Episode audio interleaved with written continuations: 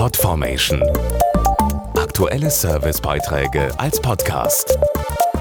Regelmäßige Infos und Tipps aus den Bereichen Gesundheit und Ernährung. Am 29. Februar ist Tag der seltenen Erkrankungen. Ein wichtiger Tag, denn in Europa gibt es über 6000 seltene Erkrankungen. Insgesamt sind 30 Millionen Menschen betroffen. Sie rennen häufig verzweifelt von Arzt zu Arzt, bis sie überhaupt eine Diagnose bekommen. Denn oft wissen auch die Mediziner nicht, was ihre Patienten haben. Im Beitrag stellen wir so eine seltene Erkrankung, die die Lunge betrifft, mal vor. An der idiopathischen Lungenfibrose, kurz IPF, erkranken in Deutschland etwa 14.000 Menschen pro Jahr.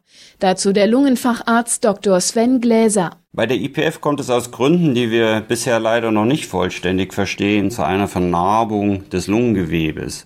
Dadurch kommt es zu einer Verringerung des Lungenvolumens, was dann die entsprechenden Beschwerden hervorruft. Und diese Veränderungen nehmen leider mit der Zeit häufig zu so dass diese Patienten mitunter nach drei bis fünf Jahren versterben. Die typischen Symptome wie Husten, Luftnot und Wassereinlagerungen in Armen und Beinen treten auch bei anderen Erkrankungen auf.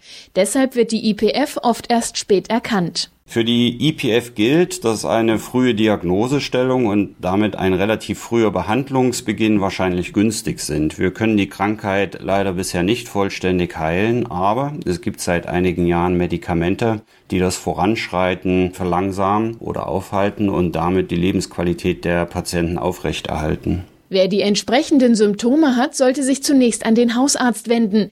Die genaue Diagnose und Behandlung übernimmt dann ein Lungenfacharzt. Mehr Infos auf lebenmitlungenfibrose.de, jeweils mit Bindestrich.